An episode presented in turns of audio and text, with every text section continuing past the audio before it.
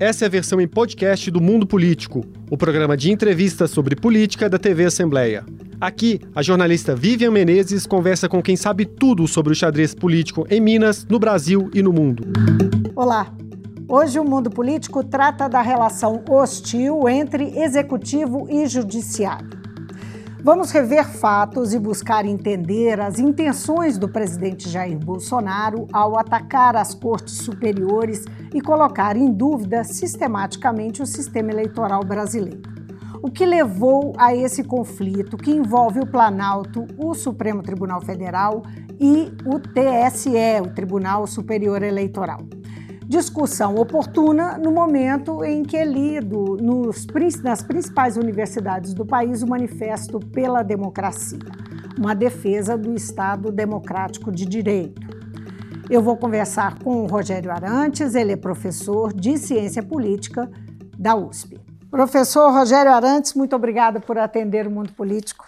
Prazer é todo meu. É um prazer novamente estar com você, Vivian. Professor, o, o, ministro Alexandre de Moraes assume a presidência do Tribunal Superior Eleitoral na próxima terça-feira e foi ao Palácio do Planalto, é, que é um rito né, para convidar o presidente Jair Bolsonaro é, para a posse. Foi muito bem recebido e ouviu dele que, que o presidente é, diz que vai à posse na terça-feira. Bolsonaro diz que vai e, é, e faz então um movimento de distensão, digamos assim, não é, com o, digamos, o principal adversário dele no judiciário. Como é que é, você entende essa manifestação de Bolsonaro, essa atitude?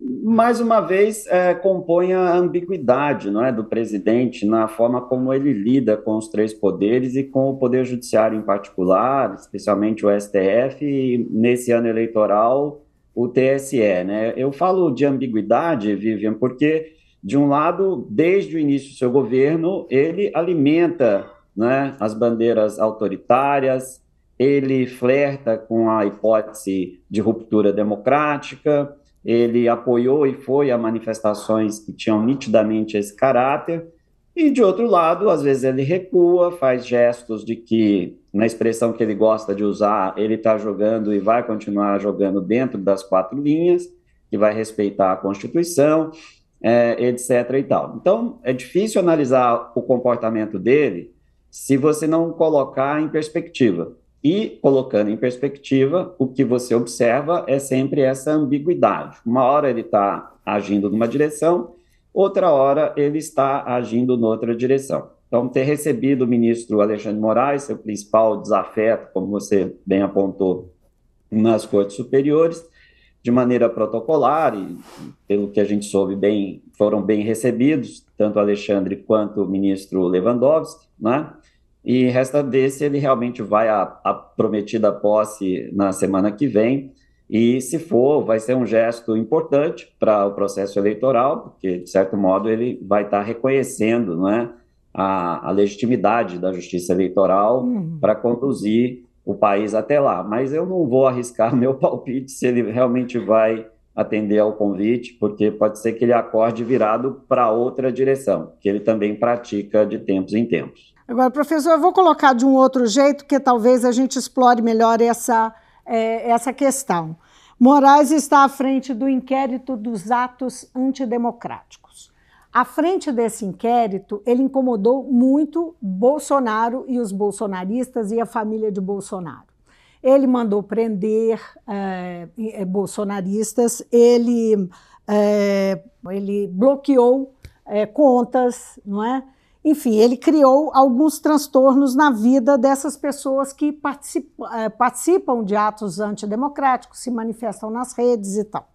Esses, esses processos, esses inquéritos continuam, inclusive esse e outros inquéritos que envolvem é, Bolsonaro.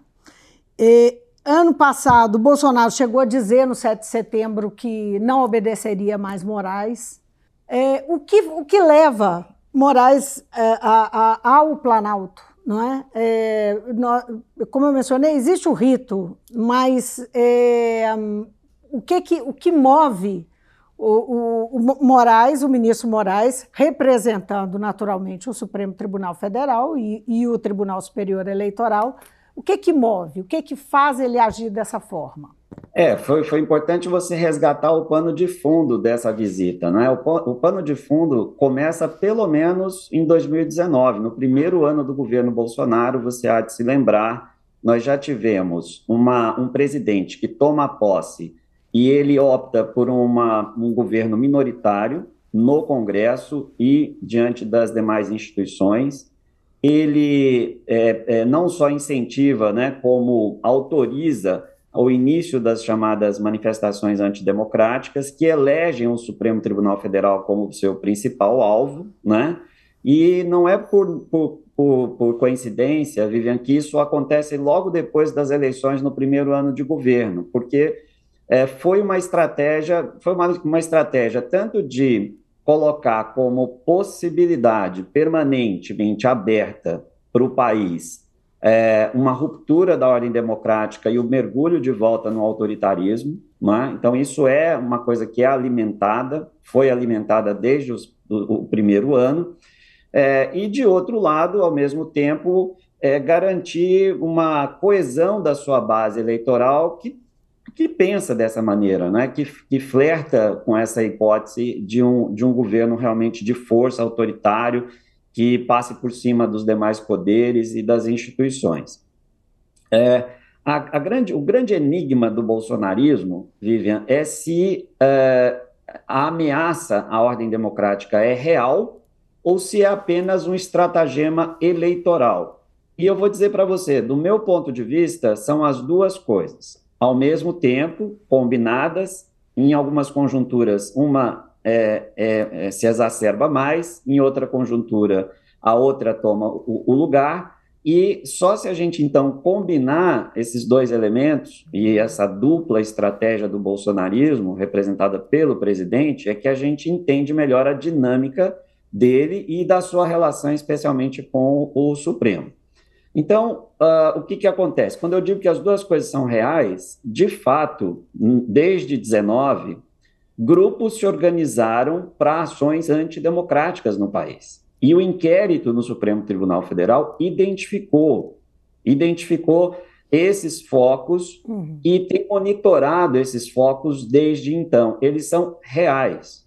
Se eles não fossem reais, não seria apenas o ministro Alexandre de Moraes, de maneira voluntarista, fazer oposição ao presidente e levar e estender esse conflito da forma como se estendeu por todo esse período. É importante é... lembrar que a Polícia Federal também está envolvida, que é ela que faz o trabalho de investigação. Exatamente, exatamente. O, o que o, o, as, as, decisões do ministro Moraes elas estão calçadas, em primeiro lugar, é, pelos seus pares, nenhum ministro do tribunal, exceto os mais recentes nomeados pelo próprio Bolsonaro, que levantaram um ruído ou outro a respeito desses inquéritos, nenhum outro ministro do STF é, falou contra a conduta do ministro Alexandre Moraes. Ou seja, todos eles têm conhecimento dos fatos, sabem do risco que é, esses grupos antidemocráticos representam não só para o país, para as instituições, mas para as pessoas físicas desses ministros cujas famílias e parentes e agregados, etc., se consideram em, em situação de ameaça é? física. Então, é, tudo isso somado, é? ele tem o apoio dos pares para continuar uh, presidindo e levando esses inquéritos de uma maneira, a meu juízo, até bastante equilibrada, bastante calibrada. Você que você vê que eh, o, o, os inquéritos não se tornam peças mais graves é, e agravam o procedimento contra o presidente, mas de outro lado também eles não desaparecem, não são encerrados e continuam abertos e produzindo aí é, alguma dinâmica nessa relação entre o tribunal e o, e o presidente. Então é como se tivesse uma corda mesmo para manter firme e segurar o presidente para que ele mesmo não autorize que esses grupos e essas manifestações ganhem mais proporção do que já, já ganharam. Né?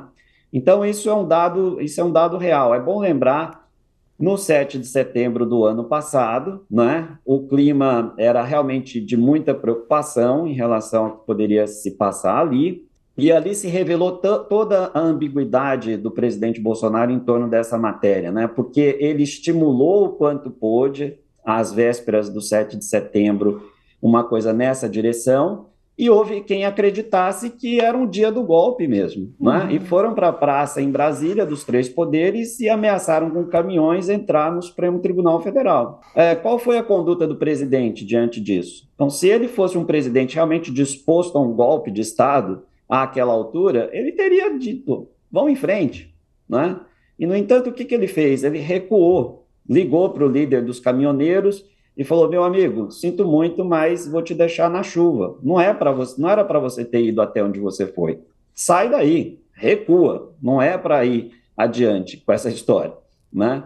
E aí teve o episódio Michel Temer que entrou, fez a carta, pôs em contato com Alexandre de Moraes, o presidente pediu desculpas ao país por ter exagerado na dose da ameaça autoritária, e a situação então ficou uh, da forma como ficou, não resolvida, permanece aberta até hoje, aquele, aquela situação e aquele episódio não foram totalmente esclarecidos. E nós já estamos e chegando a... ao outro 7 de setembro, né? É, em que tá... o, o presidente também, é, é, enfim, faz movimentos no sentido de de aquecer aí o ambiente eleitoral com prometendo um dia de manifestações e tal, e as, a, os, os, grupos bolsonaristas estão bastante animados com isso.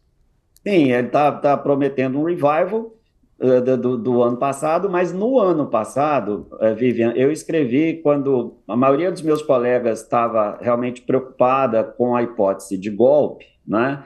Eu escrevi a respeito dizendo o seguinte: do meu ponto de vista, o 7 de setembro do ano passado, não esse que vai acontecer agora, é o primeiro grande comício eleitoral do bolsonarismo rumo a 2022. Então, se eu disse isso ano passado, quando as condições não eram ainda própria, o, o ambiente ainda hum. não era de natureza eleitoral, né? Agora dizer isso é relativamente fácil, mas dizer isso no ano passado causou surpresa aqui entre os colegas.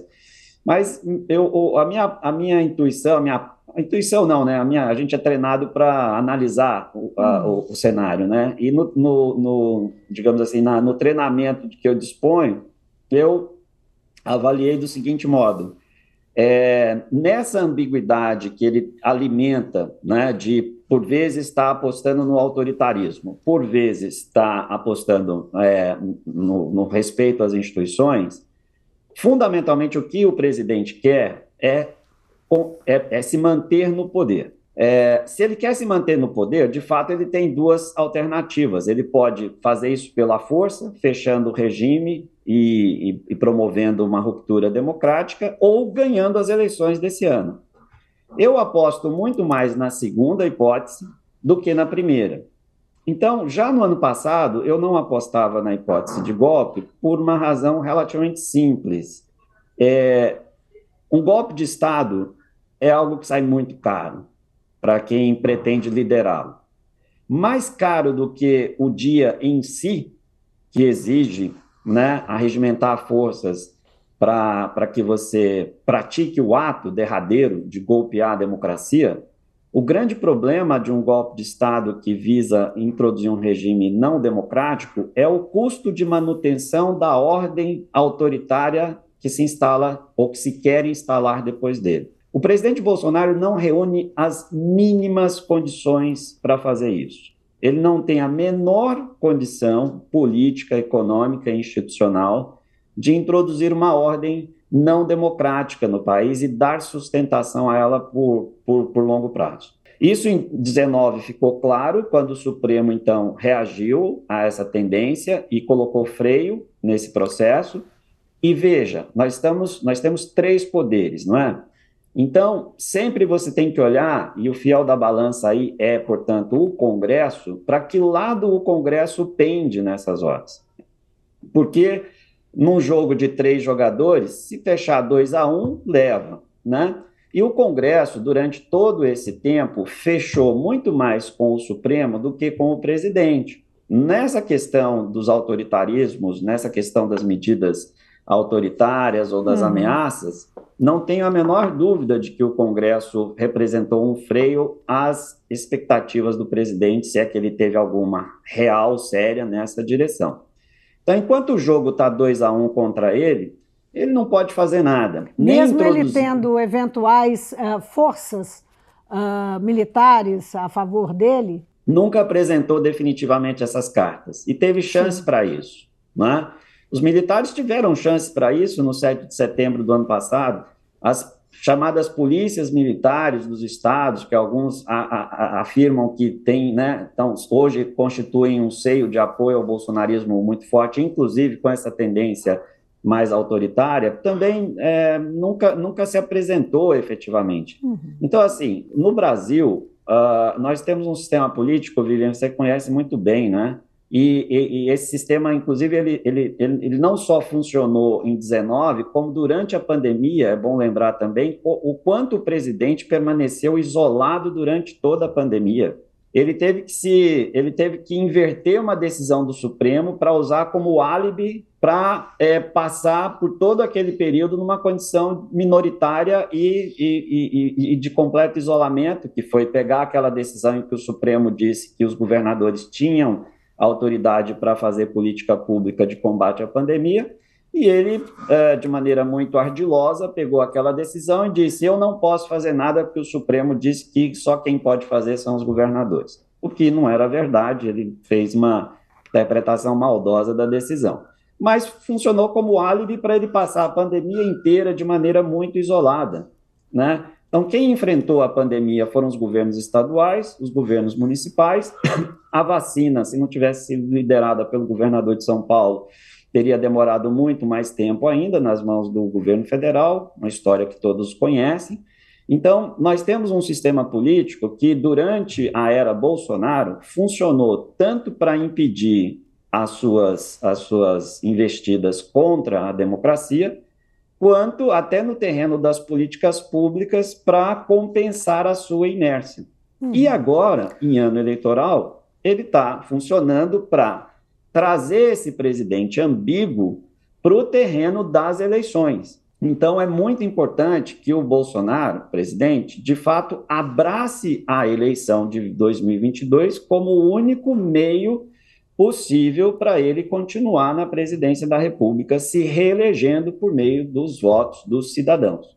Só, então, quando aí, ele... só, só para é, co é, colaborar com essa ideia aí, você di, é, diria que ao fazer esse movimento, ao ir até Moraes, o ministro Moraes ir até lá, ele está de, um, de uma certa forma constrangendo o presidente a agir dessa forma?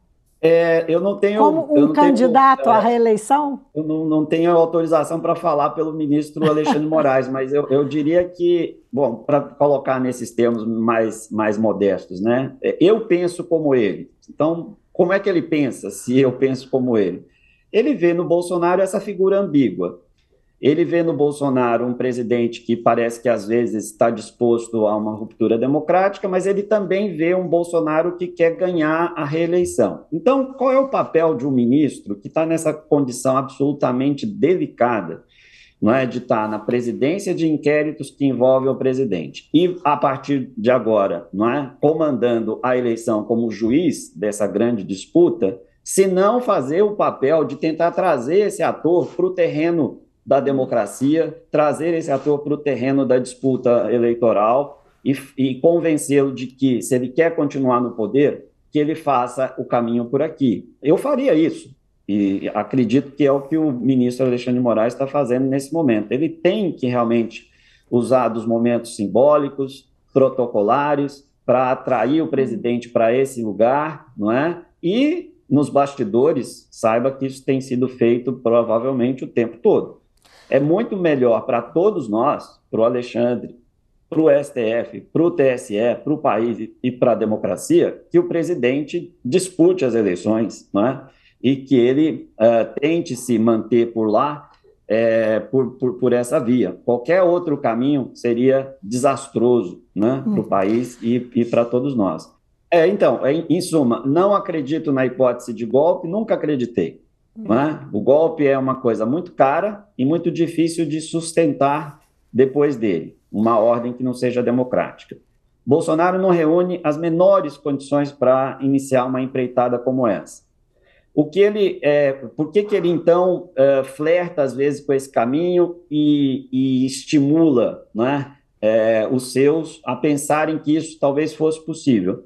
É uma estratégia de mobilização, né?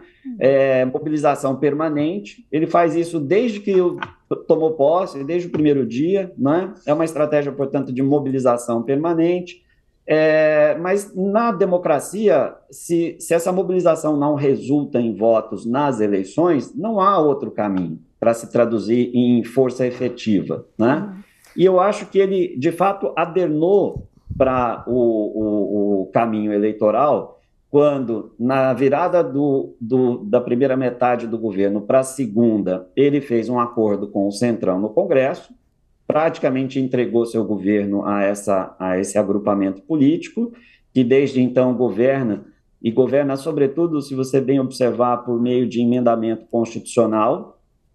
O emendamento constitucional no Brasil, ele, ele, ele, ele aumentou absurdamente durante o governo Bolsonaro, não por êxito do presidente, mas porque o Congresso sabe que quando ele legisla por emendamento constitucional, o próprio presidente não pode vetar suas medidas, porque emenda não vai à sanção presidencial. E o Supremo Tribunal Federal, a não ser que veja uma inconstitucionalidade que ofenda a cláusula pétrea, não pode controlar emendamento no terreno mais ordinário do controle constitucional. Então, é uma forma do Congresso governar o país, né, quando ele emenda a Constituição. Então, governadores vão ter que se submeter, assembleias legislativas vão ter que se submeter, o próprio presidente e o próprio Supremo. Por isso que o, o, o Centrão opera por meio de emendamento. O último, o último não, né? O mais recente e importante, do ponto de vista que a gente está discutindo aqui, foi a chamada PEC. Alguns apelidaram PEC kamikaze. É, é, teve um monte de apelidos. PEC é, eleitoral, PEC, muitas. Eu mesmo, eu mesmo dei o meu, viu, Vivian, se ah. você me permite. A, PEC da compra de votos. É, eu tenho dito que nós estamos diante da maior compra de votos da história da democracia ocidental. É essa PEC. Ela teve o intuito absolutamente eleitoral, é, de viabilizar um voucher para 20 milhões de famílias brasileiras que foram começaram a receber na semana nessa semana, né? semana. E ainda inscrevemos. É o único país do mundo que tem escrito desde então na sua Constituição as palavras caminhoneiros e taxistas. Por quê? Você sabe que essa PEC também Foi. criou um auxílio hum. para essas categorias, que eu estou chamando aqui, se você me permite, de os cabos eleitorais do presidente, nesse momento. Então, veja, é, tudo bem, tem uma discussão super importante que é a necessidade de fornecer auxílio às pessoas no momento em que o país ainda enfrenta uma crise econômica muito séria, recém saído da pandemia, com um contexto internacional completamente adverso. Todos nós somos favoráveis a esse tipo de, de apoio né, aos cidadãos, aos brasileiros que precisam.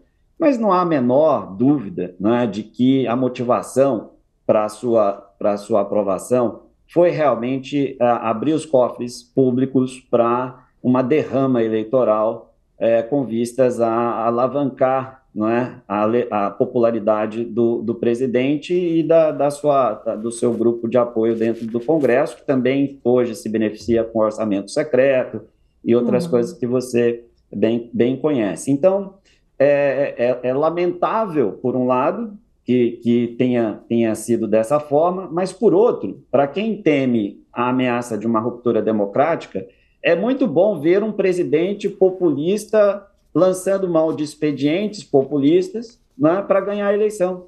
Porque se a gente chegou ao ponto de ter que defender a eleição como mecanismo de, de constituição da autoridade política no país, é muito bom ver o principal mandatário da nação, que flerta com caminhos alternativos, vir disputar a eleição e mobilizar os recursos de que dispõe para conquistar votos, como, por exemplo, esse de aprovar Se uma emenda... Se colocar no jogo, né? Dentro desse contexto todo, que, que papel tem esse manifesto não é, que saiu aí né, é, da, da, da USP, depois surgiram novas, novas cartas, não é, mas é, é, foi a primeira que tem aí uma defesa do Estado Democrático de Direito. É, que importância ela tem, que efetividade, como é que uh, você enxerga essa iniciativa? Ela surpreendeu né, pelo volume de assinaturas que obteve rapidamente, correu feito um rastilho de pólvora, né, chegou São agora 90, quase... Um, 945 mil, não é isso? Como? 945 mil assinaturas. Exatamente, quase um milhão de assinaturas é, eu tenho conhecimento de que são um milhão de assinaturas realmente verdadeiras, viu, Vivian? Porque houve um cuidado muito grande da, de quem recepcionou as assinaturas, inclusive diante de tentativas de ataques recebidos é, cibernéticos contra a iniciativa. Então, houve um controle disso também de segurança para a fidedignidade desses apoios todos mas além da quantidade expressiva, teve também a qualidade expressiva dos signatários, né? Porque a carta começou a ser acionada, assinada não apenas por acadêmicos universitários, que sempre estão, né, são os primeiros a sair em defesa do regime democrático, a menor ameaça que ele venha a sofrer, mas também vários setores empresariais, dos bancos, né, é, e que uh, abalaram de fato o presidente. Né? O presidente acusou esse, esse, esse golpe, né? esse, essa, esse choque. Né? Ele veio a público, é, às vezes ele ironizava a tal da carta, às vezes ele se, se mostrava realmente ressentido, porque ele sentiu que perdeu apoio em setores importantes da sociedade brasileira que vem nele uma ameaça à ordem democrática e não, não estão dispostos a embarcar nessa aventura. Né? Então, uhum. eu acho que foi um momento importante para mostrar que esse caminho ele não está disponível para as elites políticas. Né? É, o próprio Bolsonaro, se continuar. Ou as elites flertando... não estão disponíveis nesse caminho. Desculpe? Ou as elites não estão disponíveis para esse caminho. É, é, não sei te dizer a ordem dos tratores aí, mas é, que importam para o viaduto, né? Mas o fato é que é bom que as elites estejam alinhadas com o, o ideal democrático e não estejam dispostas a percorrer outro tipo de caminho. Então, uhum. o recado foi dado e foi muito importante. Eu espero que a partir daqui, né, uh, o país então se convença plenamente de que o que a gente tem que fazer é caminhar rumo a, a outubro, uh, com as campanhas na rua, com os candidatos se apresentando, é, disputando suas propostas, e que, que a gente tenha o máximo de tranquilidade possível para apertar os botões da urna eletrônica no dia decisivo né, e resolver o impasse do país por esse caminho e não por qualquer uhum. outro. Né? Professor, é, eu estou aqui lembrando de, de um episódio é, envolvendo o TSE, nós estamos falando aqui, no, nós temos um pano de fundo aqui importante, que é, é essa, essa sucessão de ataques que foram feitas, feitos é, por muito tempo, é, por parte de Bolsonaro e bolsonaristas às urnas, ao sistema eleitoral, né? nós estamos cada vez mais próximos, e a, o TSE tem trabalhado é, muito para manter a sua credibilidade e, e enfrentar essas, esses ataques.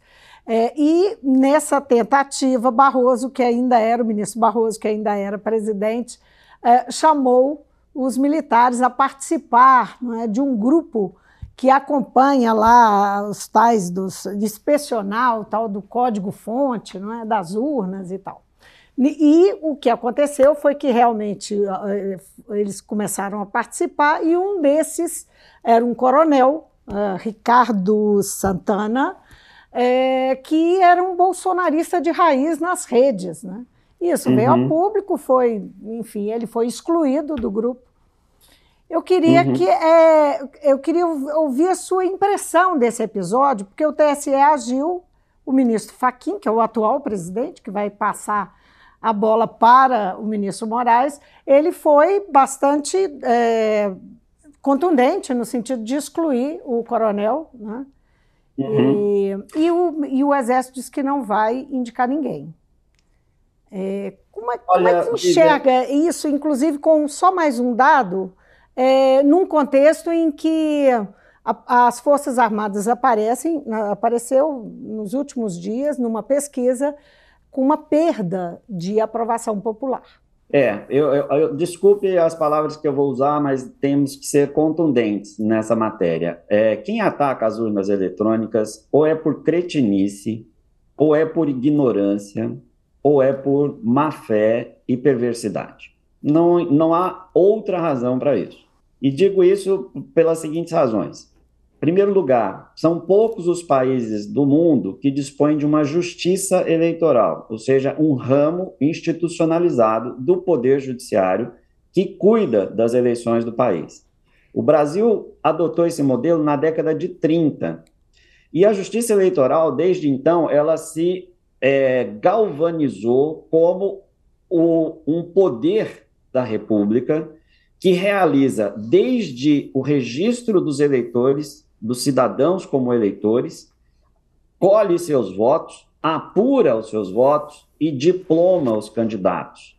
Então, a representação política no Brasil, ela só se faz e se completa pela atuação da justiça eleitoral. Não há outra forma de se tornar representante político no Brasil que não pelas mãos dos juízes eleitorais dos seus tribunais e do TSE em particular, no caso da presidência da República. Se o ministro Alexandre de Moraes não diplomar o candidato vitorioso dessas eleições, esse candidato não pode tomar posse, porque ele é ilegítimo. Veja, nos Estados Unidos, que é uma das democracias mais antigas e badaladas, hoje em crise, não é? É, lá tem uma coisa super, é, tem uma coisa muito esquisita na, numa das maiores e mais longevas democracias do mundo, né? O presidente candidato, candidato a presidente derrotado, precisa telefonar para o candidato vitorioso para reconhecer que perdeu. É, me lembra os velhos duelos do faroeste americano, né? Quando cada um saca a sua arma e sabe-se lá o que vai acontecer, mas um tem que cair diante do outro. Isso se faz por um telefonema. No Brasil, quem resolve essa pendência não é na bala, no, no, na força, na autoridade é, exclusiva, unilateral, mas é um árbitro que diploma o candidato e entrega-lhe o certificado de que o povo o escolheu. Quem faz isso no Brasil é a Justiça Eleitoral. E faz isso por meio da urna eletrônica, mais recentemente, que foi uma das maiores invenções técnicas, porém com efeitos políticos dramáticos introduzidos na, na, na, democracia brasileira. Eu não sei se você tem conhecimento desses dados, Vivian, mas o, a urna eletrônica é, ela foi introduzida entre 1998 e, dois, é, e 2002. Né? Ela não foi introduzida de uma vez só, hum. ela levou duas eleições consecutivas para se universalizar no país. Então, isso permitiu que a ciência política fizesse vários estudos do processo de implantação da urna, inclusive comparando em uma eleição cidades onde ela existia, foi, foi, foi introduzida, operou, e cidades em que ainda se votou em papel. E os estudos mostram, Vivian, que a quantidade de votos brancos e nulos caiu vertiginosamente com a introdução da urna eletrônica. Só para o Congresso Nacional, em 1994, nós tivemos 45% dos votos, portanto, quase metade dos votos para a Câmara dos Deputados no Brasil foi brancos e nulos.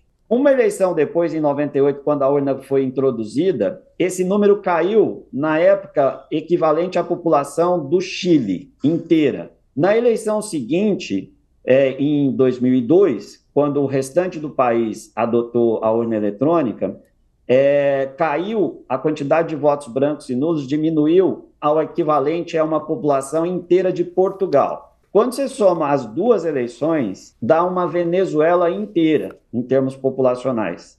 Deixou de votar branco e nulo e passou a votar validamente para a Câmara dos Deputados. O que, que os estudos apontam sobre isso?